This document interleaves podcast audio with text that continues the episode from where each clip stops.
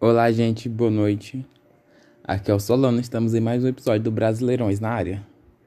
Fui rápido, hein? Enfim, hoje estamos aqui para falar da sétima rodada da Série C. Que tá. A Série C está se tornando um, uma coisa bem amarga pro torcedor Santa Cruzense. Porque não tá bom, né? E eu tive grandes, uma grande surpresa nessa rodada. Uma não. É, grandes surpresas, algumas incógnitas no campeonato, né? Que me deixa assim bem. O que que esse time está fazendo aqui? Mas vamos lá ver o que aconteceu na rodada. É, no grupo A, a rodada começou no sábado. No Raulino de Oliveira, Volta Redonda e Jacuipense ficaram 0 a 0 Ainda no sábado, no Albertão, o Altos fez 1 a 0 no Santa Cruz. Importantíssima vitória do Altos. E, e mais uma derrota péssima para o Santa Cruz, né? No Almeidão, o nosso novo líder do grupo A, o Botafogo da Paraíba, grande surpresa, fez 4 no Manaus. E esse está aí o grande problema do Manaus. Jogos fora de casa. Nem sempre ele tá uma goleada, né? Mas essas duas esses dois jogos que tivemos contra Volta Redonda e Botafogo mostram a fragilidade da defesa mana do Manaus, né? o que, que eu espero por aí, né? Já no domingo, no domingão, coincidência não, o Floresta empatou em um com o Tom Benz. Talvez eu tinha até falado do estádio Floresta, só que agora que eu me toquei, né? Domingão, domingo. Enfim, no Cruzul, a, gra a grande surpresa da rodada, o Paysandu perdeu de 2 a 0 Ferroviário. Eu, sinceramente, depois que o Paysandu mudou na liderança rodada passada, eu pensei, não, deslanchou, deslanchou, não sai mais da liderança, não. Mas provado errado, né? O Ferroviário foi lá e baralhou o grupo. E foi assim o grupo A. Classificação tá bem equilibrada aqui. O Botafogo é o líder com 11 pontos, ganhando saldo de gol, né? Do Paysandu e do Ferroviário.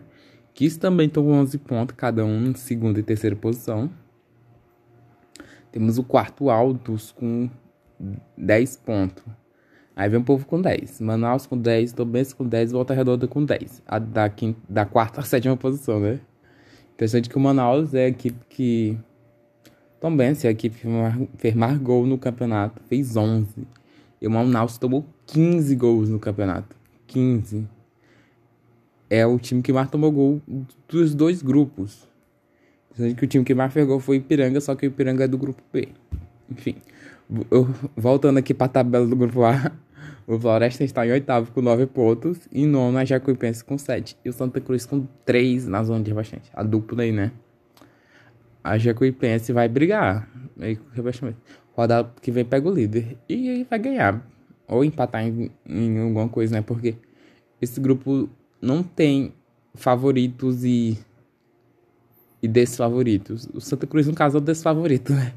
Que tá difícil para eles. Tem mais jogo dentro de casa. Na próxima rodada, pega o Dom Bense, que é um time bem enjoado de se enfrentar.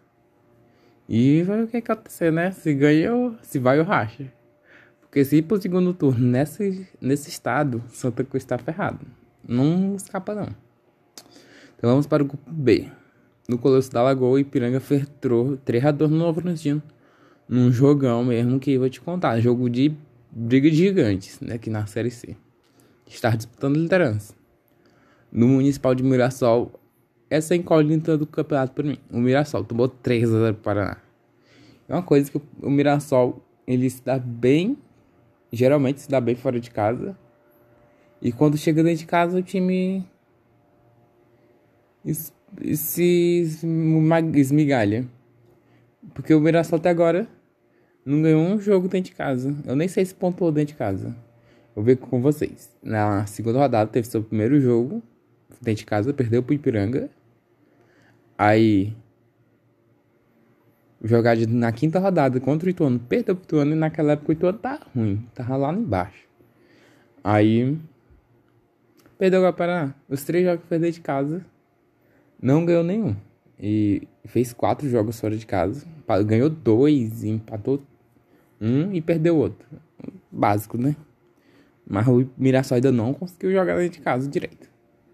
Voltando para a rodada, na Arena Barueri, o Oeste perdeu de 1x0 pro Tuano. E o Oeste está na situação do Santa Cruz. Não sabe o que está acontecendo. E se não começar a ganhar antes do segundo turno, vai ser perigoso. Salvo engano, eu acho que o último, único time assim que teve fôlego para isso foi o Guaratinguetá em 2000 e alguma coisa. E, e só porque ele fez uma parceria com o Atlético Paranaense nessa temporada. Aí escapou nas últimas rodadas, mas quando o time tá lutando por si só, difícil, né? No Orlando Scarpelli, o Figueirense fez 2 anos no São José, mostrando que não morreu não, ainda tá aqui na Série C. E no Santa Cruz, o Botafogo de Ribeirão Preto teve uma importantíssima vitória pro campeonato. E caiu o último invicto do campeonato, fez 3 a 1 pra cima do Criciúma, que era a última equipe invicta aí do campeonato e agora não tem mais ninguém, agora é. É que vai todo mundo brigar junto, né? Todo mundo balaio. Essa é a sétima rodada do grupo B. E a classificação temos Ipiranga com 16 pontos. Criciúma segundo com 14. Novo Horizontino terceiro com 13. E Ituano que começou mal, mas já tá aqui em quarto com 13 também. A equipe teve um, uma subida imensa.